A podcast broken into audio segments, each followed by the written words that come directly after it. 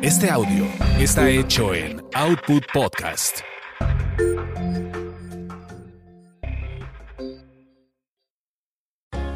Él es un sibarita que a donde sea que vaya atropella la razón, degenera la virtud, pero sobre todo ama a las mujeres. Bienvenidos a Las aventuras del güero Discovery. El marqués de Tacubaya. Cuenta la leyenda que cuando yo nací la tierra tembló. El primer lucero del día apareció, el mundo entero floreció y todo el cielo se abrió. Llegué bajo el signo de Leo. En mis venas fluye el fuego y la pasión por mi tierra, mi pueblo y las mujeres. Mis orígenes aristócratas se remontan al primer imperio mexicano. El linaje de mi familia surge de la relación amorosa de la Güera Rodríguez, la mujer que sedujo a una nación y cambió la historia de México, y del entonces emperador Agustín de Iturbide en el año del señor 1822. A lo largo de nuestra historia nacional y creo que en gran parte del mundo, se piensa que los hombres son los únicos artífices y consumadores de las decisiones importantes, pero han existido personajes que se mueven en los entretelones, que manejan los hilos y deciden los destinos del poder. Tal fue el caso de la Güera Rodríguez en mi amado México, a quien la naturaleza la dotó de una belleza inigualable, increíble destreza mental y una gran habilidad social. Estos atributos le permitieron deslumbrar en las altas esferas en las que se desenvolvió, aunado a su impecable clase y cultura. Estuvo interesada en la política de la Nueva España y financió parte del movimiento independentista que inició Miguel Hidalgo en 1810 esto gracias a que fue la reina absoluta de los araos. Para los chairos, reuniones sociales que se realizaban en las casas de las encumbradas familias de la naciente ciudad, fiestas, guateques, tertulias, reuniones, algo así como su reventón del barrio. Cuando la belleza y la inteligencia se juntan, se genera un arma contundente que puede ser utilizada para destruir o crear. Ella lo sabía y logró convertirse en una de las mujeres más poderosas de la Nueva España y de los primeros años del México independiente. Era la más cercana e influyente consejera de Iturbide. Le propuso incluir en el plan de Iguala que el Congreso fuera quien designara al nuevo emperador del país libre, pues la Agüera Rodríguez tenía un alto nivel de persuasión con los integrantes de aquella Cámara. Tal parecía que en esos menesteres jugaba al ajedrez. Siempre estaba un movimiento adelante de su oponente. Al final sucedió como lo tenía planeado y logró que Agustín de Iturbide fuera el elegido.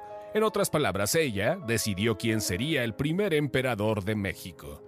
Días antes de la abdicación del emperador Iturbide, el mismo soberano en secreto le otorgó el título de Marqués de Tacubaya, como el máximo honor para la grandeza de México a mi difunto bisabuelo. Esto para protegerlo siendo el único vástago nacido durante su corto imperio. El bisabuelo fue resultado del profundo amor que se profesaban clandestinamente el emperador y la güera Rodríguez en la Casa de la Bola. En sus primeros años y tras el trágico desenlace del emperador, mi bisabuelo fue ocultado para proteger las apariencias y más aún para proteger su propia vida. Fue criado por el marqués de Guadalupe José María Rincón Gallardo, quien se había casado con otra hija de la güera Rodríguez. Vivió rodeado de lujos y excentricidades en aquellos jardines y salones de la majestuosa Casa de la Bola, situada en lo que fuera la antigua villa de San José de Tacubaya.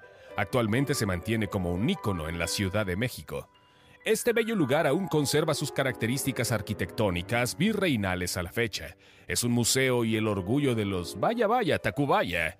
Mi infancia, donde se consolida el Güero Discovery, transcurrió en el barrio Bravo de Tacubaya, entre mis furtivas escapadas al bosque de Chapultepec, Polanco, La Condesa y las maquinitas de videojuegos Vegas y Chispas. Ahí hice a mis amigos de toda la vida, entre calles con historias y tradiciones como la de Vieira, donde siempre te encontrabas al famoso señor Corral Don Palabras, inmortalizado en la canción de Maldita Vecindad. Ya saben, cierto día Don Palabras me contó una extraña historia de cómo nacen las cosas cada vez que uno las nombra. Del Parque Lira hice mi propio jardín de juegos y fue ahí donde cierto verano del 85 descubrí junto a mis entrañables amigos la entrada a una caverna que misteriosa y terrorífica se presentaba ante nuestros asombrados ojos de pubertos. La aventura había comenzado. Nos dispusimos a conseguir linternas de mano, algunas velas y un mecate. Sin más preparación, nos fuimos adentrando en aquel pedregoso pasaje. ¿Cuál era nuestra sorpresa que estaba perfectamente construido y cimentado como para que transitara un auto pequeño? Caminamos despacio por algunas horas, siempre en línea recta, con el chuchito en la boca, esperando que las baterías no fallaran. De pronto llegamos a la entrada del elevador hidráulico en la base del castillo de Chapultepec.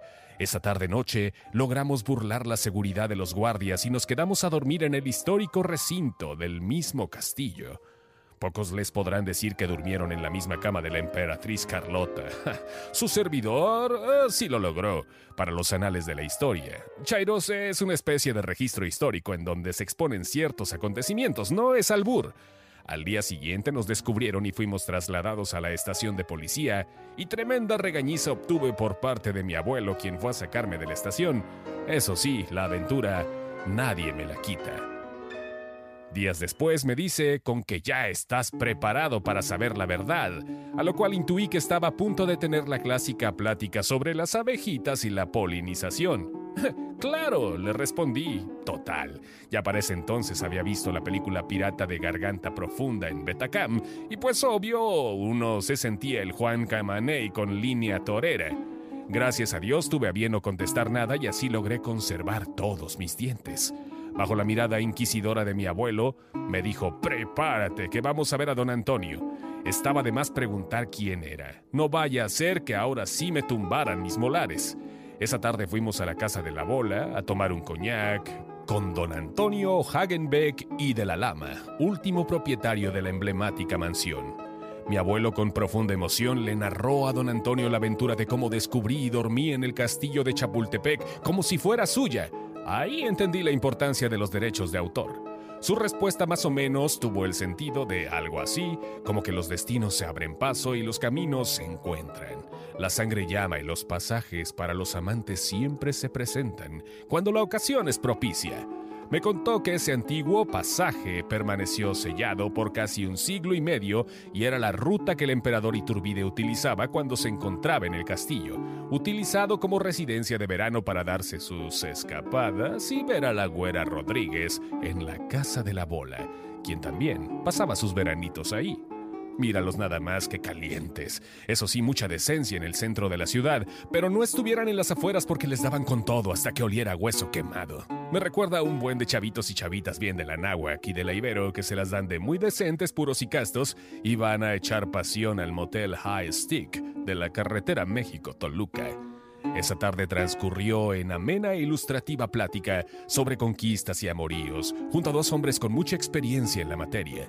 Don Antonio sacó de una caja fuerte gigantesca, negra con dorado, el manuscrito original de Don Juan Tenorio, escrito por José Zorrilla, quien, en su estancia en México, vivió en Tacubaya y, claro, en la Casa de la Bola. Y el pergamino original que contiene el título nobiliario de mi bisabuelo, el original marqués de Tacubaya y heredero del imperio mexicano entregándomelo para su custodia y preservación del linaje familiar propio de mi alta investidura y alcurnia.